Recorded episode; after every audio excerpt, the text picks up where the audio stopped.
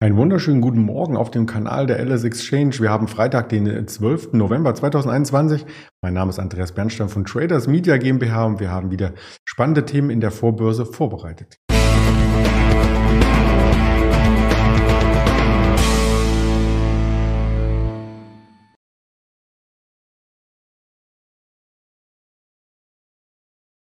Zackig, zackig mit einem schnellen Cut zwischen den Folien sind wir hier unterwegs. Genauso zackig wie der DAX, der gestern ein neues Allzeithoch gezeigt hat.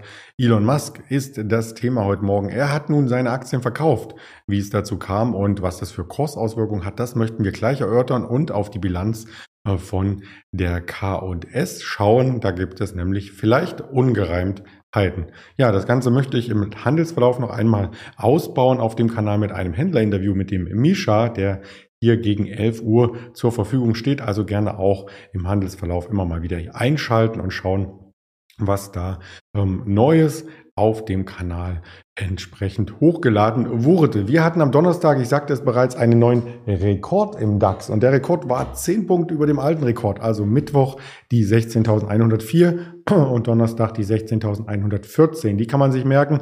Danach ist gar nicht mehr so viel passiert, weil in den USA eben ein Feiertag war. Der Veteran Day, damit wenig Handelsvolumen, dennoch die Börse geöffnet, aber für den DAX gab es gar keinen Impuls mehr, keine Wirtschaftsdaten aus den USA, die Quartalszahlen waren äh, zumindest die großen schon durch und ja, damit ist der DAX eher in einer Seitwärtsphase aus dem Handel herausgelaufen, hat aber auf Schlusskursniveau nicht nur ein Plus geschafft, sondern einen neuen Rekord sogar. Und dieses Rekordfieber könnte für heute anhalten und dazu äh, schaue ich erst einmal auf ähm, die LS-X-Seite. Da haben wir nämlich die DAX-Indikation am Morgen und da sehen wir, dass wir in der Nacht schon bei der 16.111,5 waren, ganz im Nachthandel. Und da gibt es auch Indikationen äh, von einigen Brokern, vor allem aus dem äh, CFD-Bereich oder auch der DAX Future, der nachts handelt, waren wir bei 16.125 in etwa. Also da gab es schon ein neues Nacht-Allzeithoch. Jetzt etwas Abstand. Wir liegen aktuell genau auf dem Xetra-Schlusskurs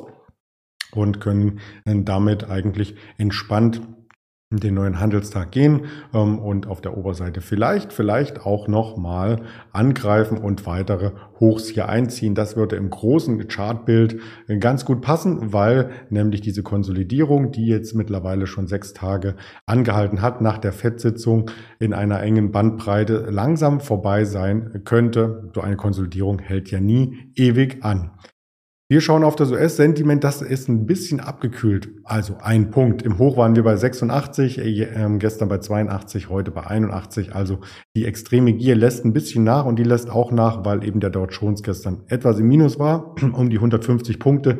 Der Nasdaq dafür knapp 50 Punkte im Plus. Also ein uneiniges Bild aus den USA. Ich sagte bereits, ein Feiertag, ein nationaler und deswegen sollte man das auch nicht überbewerten, wenn es da leichte, leichte Schwankungen ähm, gibt, denn ein klarer Trend sieht aus meiner Sicht anders aus. Aber ein klarer Trend war es, dass wir hier bei Elon Musk am Wochenende ein kleines Beben erlebt hatten. Er hatte nämlich am Wochenende nachgefragt auf äh, Twitter, ob er seine Aktien verkaufen soll oder einen Teil davon, um Steuern zu bezahlen.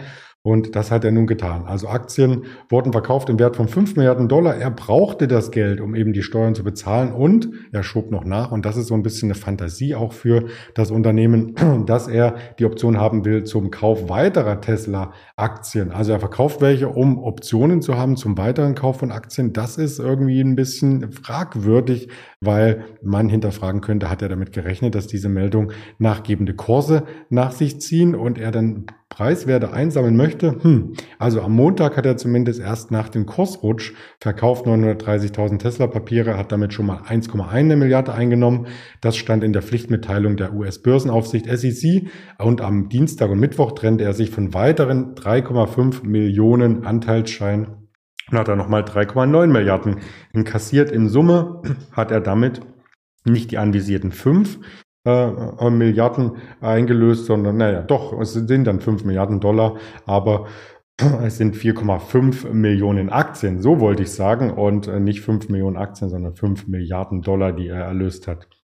Also damit hat er, um das mal auf die Gesamtaktien zu beziehen, drei Prozent äh, verkauft. Ähm, 10 hat er ja gesagt. Bei Twitter hat abstimmen lassen, ob er zehn Prozent verkauft. Das wären 170 Millionen Tesla-Aktien gewesen. Ja, und damit ähm, sind vielleicht noch einige ausgeblieben, die er dann am Ende ähm, noch verkaufen muss, wenn er sich an sein Wort hält. Ja, jetzt ist auch die Auflösung ähm, vielleicht um die Optionenecke gekommen. Also man könnte äh, meinen, dass er noch weitere Unternehmen kaufen kann. Das Geld dafür logischerweise nicht eins zu eins nutzt, sondern er hat ja auch Aktienoptionen. Wenn die dann auslaufen, und dann kann er weitere Aktien zu einem ganz anderen Kurs äh, kaufen. Und ähm, Elon Musk ist der reichste Mensch der Welt. Das basiert letzten Endes ja auch auf dem Tesla-Kursanstieg. Kurzfristig hat das natürlich belastet, diese Meldung. Wir sind gestern bei 930 ungefähr aus dem Handel gegangen. In Euro ist äh, diese Anzeige hier.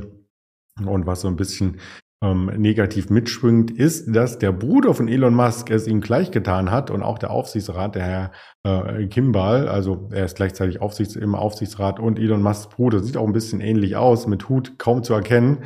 Er hat auch Tesla-Aktien verkauft, aber vor der Twitter-Umfrage. Und das wird untersucht in den USA, was da rausgekommen ist. Insofern ähm, hat er definitiv einen besseren Ausstiegskurs erwischt, erzielt, mehr Gewinn gemacht als sein Bruder. Aber ob das rechtlich sauber ist, das muss untersucht werden. Und das mittelfristige Chartbild zeigt weiterhin, dass die Aktie hier deutlich im Plus ist in diesem Jahr, aber eben etwas korrigiert und zwar um die 10% vom Allzeithoch, was wir noch vor einer Woche gesehen hatten. Eine weitere Meldung, die wir hier reinbringen möchten, nicht aus Amerika, sondern äh, direkt aus Deutschland, äh, das ist äh, die K&S-Bilanz der Salz- und Düngemittelhersteller. Der hat nämlich jetzt die Prüfer im Haus, die wurden von der Finanzaufsicht BaFin bestellt und da ist wohl einiges ähm, kritisch. Es wird untersucht, teilte K&S mit die Aufsichtsbehörde, die sagte, sie hat konkret Anhaltspunkte, dass das Unternehmen an bilanziellen Werten ähm, von Kali- und Magnesiumprodukten eine falsche Bemessungsgrundlage angelegt hat.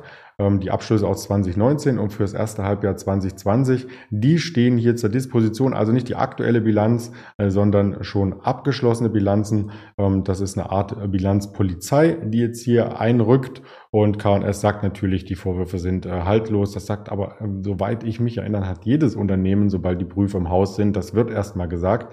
Und der Wirtschaftsprüfer war diesmal nicht Ernst Young, sondern Deloitte. Und äh, ich bin gespannt, was dabei äh, rauskommt. Ähm, Im elektronischen Handel ist die K&S-Aktie gestern um bis zu 12 Prozent gerutscht und war damit äh, der größte Verlierer, hat sich davon aber wieder ein Stück weit gefangen dann am Nachmittag. Also auch da der 24-Stunden-Blick, das ist ganz smart ähm, von Wall Street Online hier der Chart hat mit Smart Broker äh, indirekt äh, nur was zu tun, da das dasselbe Haus ist und die Grafik einfach im Chart implementiert ist. Also soll keine äh, Product Placement hier darstellen, sondern einfach, ich habe den Chart genutzt er die 24 Stunden anzeigt vom Handelsplatz, lang und schwarz. Und wenn man mittelfristig das anschaut, ist die Aktie ja auch sehr, sehr gut gelaufen. Also wir waren im Tief um die 5 Euro noch äh, kurz nach der Corona-Pandemie und haben uns davon jetzt auf, im Hoch waren wir über 15, äh, mehr als verdreifacht. Also das sieht gut aus und man wird schauen, was die Prüfer und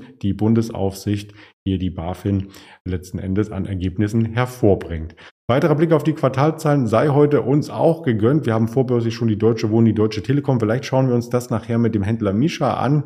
Wir haben aber auch Knorr Bremse und Salzgitter. Also AstraZeneca aus dem Ausland kam auch gerade über die Ticker. Können wir uns auch gerne später noch einmal anschauen. Und die Habak Lloyd meldet neun Monatszahlen und für alle Fußballfans mittags die Borussia Dortmund Quartalszahlen. Das wird auch ähm, spannend aus, dem, aus den Reigen des Wirtschaftskalenders äh, von der volkswirtschaftlichen Front kommt relativ wenig daher. 11 Uhr die Industrieproduktion aus der Eurozone, 16 Uhr das Reuters Uni Michigan Verbrauchervertrauen und die Scholz Stellenangebote. Ansonsten einige Reden aus den Notenbank-Umfeldern, die wir dann natürlich auch mit entsprechenden News hier noch mit äh, twittern, sharen, teilen auf Twitter, YouTube, Instagram, Facebook. Da freue ich mich schon drauf, auch noch ja, als Hörvariante zur Verfügung zu stehen hier. Also wer nicht genug bekommt von den Informationen, gerne auf dieser Spotify, Apple Podcast das Ganze abonnieren. Und in dem Sinne wünsche ich schon einmal einen tollen Tagesauftakt in den letzten Handelstag der Woche.